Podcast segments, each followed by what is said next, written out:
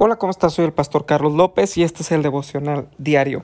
Ayer estábamos hablando sobre el ser discípulo, sobre el seguir a Jesús, para poder entender los secretos que están en la escritura acerca de cómo podemos emprender, de cómo podemos ir más allá, de cómo podemos administrar las cosas que tenemos en nuestras manos. Y mira, continúo leyendo en Lucas capítulo 14, verso 25. Grandes multitudes iban con él y volviéndose les dijo, si alguno viene a mí y no aborrece a su padre y madre y mujer e hijos y hermanos y hermanas y aún también a su propia vida, no puede ser mi discípulo. Y el que no lleva su cruz y viene en pos de mí, no puede ser mi discípulo. Fíjate, ayer leíamos esta, par esta parte. Y no es que los aborrezcamos, no es que eh, no los queramos, sino que tenemos que tener por encima de todo y de todos a Dios. Y cuando nosotros organizamos esas prioridades, escucha bien las palabras que estoy utilizando, organizamos esas prioridades, entonces comenzamos a funcionar de esa manera. Primero Dios y luego todos los demás. Entonces, dice el verso 27, y el que no lleva su cruz y viene en pos de mí, no puede ser mi discípulo. Y el que no lleva su cruz y viene en pos de mí, no puede ser mi discípulo. Porque ¿quién de vosotros, queriendo edificar una torre, no se sienta primero y calcula los gastos a ver si tiene lo que necesita para acabarla? No sea que después que haya puesto el cimiento y no pueda acabarla, todos los que lo vean comiencen a hacer burla de él, diciendo, este hombre comenzó a edificar y no pudo acabar. ¿O qué rey al marchar a la guerra contra otro rey, no se sienta primero y considera si puede hacer frente con diez mil al que viene a él con veinte mil. Y si no puede, cuando el otro está todavía lejos, le envía una embajada y le pide condiciones de paz. Así pues, cualquiera de vosotros que no renuncie a todo lo que posee, no puede ser mi discípulo. Fíjate qué enseñanza tan impresionante nos está dando Jesús en este pasaje. Porque Jesús nos está hablando sobre el administrar las cosas que tenemos, los bienes que tenemos. Cuando Jesús está diciendo en esta parte, ¿y quién de vosotros queriendo edificar una torre no se sienta primero y calcula los gastos? Para nosotros poder emprender un negocio, poder hacer cosas diferentes, tenemos que cambiar la manera en que vemos las cosas. Muchos fuimos enseñados Muchos fuimos formados, a lo mejor en un ambiente en donde todo, todos los recursos los gastábamos, así como llegaban, así los gastábamos. Y sabes algo, cuando tú vas a los principios de la Biblia, a estos principios, fíjate una cosa, los principios versus los valores, hay una diferencia muy fuerte. Los valores van cambiando de acuerdo al mundo. Los principios están establecidos en la palabra y funcionan aquí y en China, literalmente. Por eso se llaman principios, porque estos están fundamentados en la escritura y han sido probados y entonces da lo mismo que tú lo pongas en práctica aquí y en Guatemala y en eh, Uruguay y en Francia y en España y en Italia y en Estados Unidos y en donde lo pongas en práctica te va a funcionar porque es un principio que ha sido probado. Ahora fíjate qué interesante es esto. Porque cuando Jesús nos está hablando sobre la administración, tenemos que entender que el proceso administrativo, el proceso administrativo se compone de cuatro cosas que son básicas para que tú puedas eh, eh, tener e impulsar nuevos proyectos, hay cuatro cosas que son básicas en un proceso administrativo. Ahora, esto aplica, escucha bien, esto aplica para todo.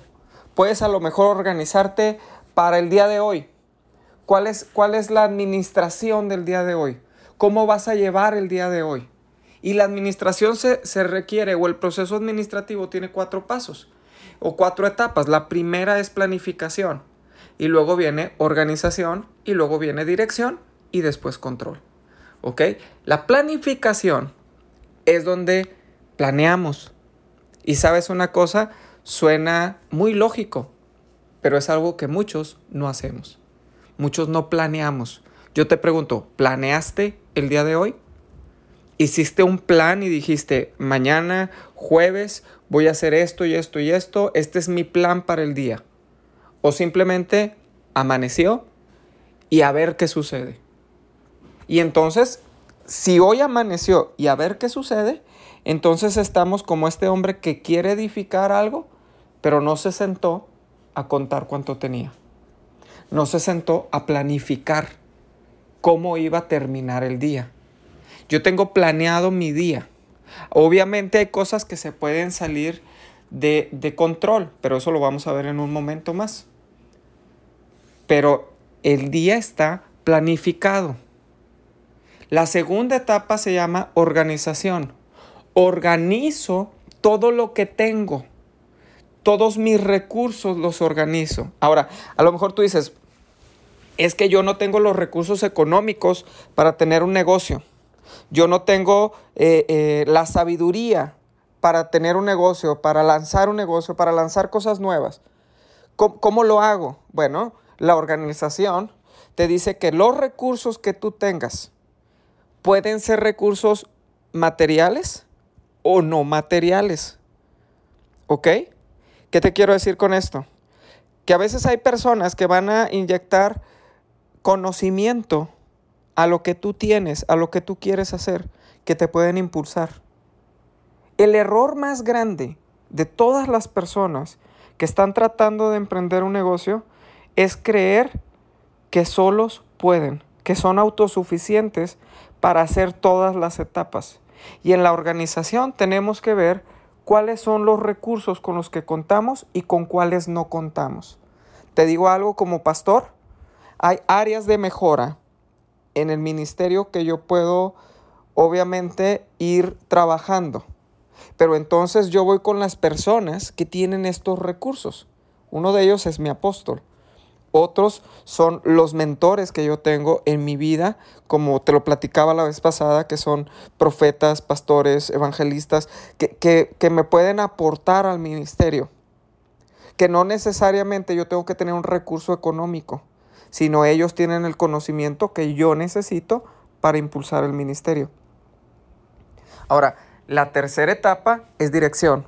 Ya una vez que tengo organizados, que tengo planificado y tengo organizados los recursos, comienzo a dirigirlos, comienzo a llevarlos para tener un control de las cosas. Y entonces esto se llama proceso administrativo. En la Biblia, Jesús nos está hablando de este proceso administrativo. Si tú quieres seguir a Jesús, tú tienes que hacer un proceso administrativo y ver todos los recursos, planificar cómo vas a hacer y, tener, tener este, eh, planificación, organización, dirección y control. Ahora ya otro no lleva el control, Jesús lleva el control. ¿Estás conmigo en lo que estoy diciendo? A veces estamos muy peleados con, lo que es eh, eh, eh, este tipo de enseñanzas. Pero cuando tú aterrizas lo que, lo que tienes en la escritura, entonces te vas a dar cuenta que estos principios comienzan a darle vida a tus sueños. ¿Por qué nos va como nos va? porque no administramos ni siquiera nuestro tiempo, porque no administramos nuestros recursos y se van en cualquier cosa.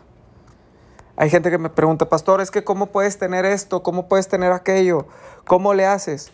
Y sabes, muchas personas que me han preguntado, ¿cómo le haces? Yo te puedo decir que los recursos que yo tengo personalmente no llegan ni a la mitad de lo que muchos han hecho, de lo que, de lo que muchos pueden hacer también. No llego ni a la mitad, pero simplemente cuando yo sigo los principios de Dios, y entonces yo comienzo a planificar y yo comienzo a organizar, a dirigir, a tener un control. ¿Sabes? E, el problema más grande del dinero es cuando el dinero te controla a ti. Pero cuando tú controlas al dinero, entonces Es, eso es síntoma de una buena administración. El problema es cuando el dinero te rebasa. Los negocios, las cosas que Dios va a hacer contigo, no es para que te rebasen, es para que tú tengas administración sobre ellos. Se llama en la Biblia mayordomía. Tener mayordomía en las cosas que Dios me da. ¿Cómo planificaste el día de hoy? ¿Ya lo planificaste? ¿Ya lo tienes? Esto, esto que te estoy hablando es ser discípulos. Esto es ser discípulos. Esto es agarrar la Biblia y ponerla en práctica. ¿Quién tiene lo que tú no tienes? Te digo algo, no seas egoísta. No creas que tú puedes hacer todo. Hay gente que te puede ayudar. Déjate ayudar. Deja que otros vengan a inyectarle a tu sueño lo que necesita para salir adelante. ¿Por qué no oramos en este día? Y lo ponemos en las manos de Dios. Padre, gracias te doy. Por cada persona que me está escuchando, gracias porque, porque hay cosas nuevas en este día para nosotros. Porque a través de una buena administración, como tú lo enseñas en la Biblia, podemos ir más allá. Espíritu Santo, ayúdanos en este tipo de procesos que muchas veces no entendemos, no comprendemos, pero tú sí sabes porque están en tu corazón, porque tú eres un Dios de orden. Padre, en el nombre de Jesús, yo te pido por cada persona que me está escuchando, Señor, que este día podamos poner en práctica el proceso administrativo.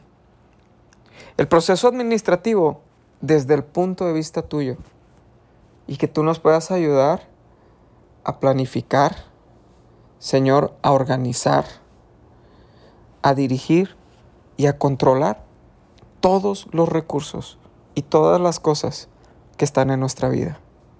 Señor, que la sabiduría que muchos han obtenido a través de los años pueda dar fruto en esto en el nombre de Jesús. Gracias porque los negocios que hoy existen van a ir a más. Yo hoy lo quiero declarar en el nombre de Jesús. Los negocios van a ir a más. Gracias Espíritu Santo, porque tú eres bueno y tu misericordia es para siempre. En el nombre de Jesús. Amén. Gracias por escuchar este devocional. Espero que te haya bendecido. Te invito realmente que me ayudes. ¿Sabes cómo me ayudas? ¿Sabes, ¿Sabes qué es lo que tú aportas a este sueño de expandir la palabra? ¿Sabes cómo aportas? Compartiendo. Ayúdame compartiendo este devocional para que más personas puedan recibir la palabra y puedan cambiar su vida para la gloria de Dios. Te mando un fuerte abrazo. Te recuerdo que si no has dado like en las páginas Tabernáculo de Fe o Mamá Virtuosa en Facebook, ayúdanos con un like. Compártenos. Vamos a ser de bendición para las demás personas. Ahí vas a encontrar material que va a bendecir tu vida. Te mando un fuerte abrazo, yo soy el pastor Carlos López y este fue el devocional diario.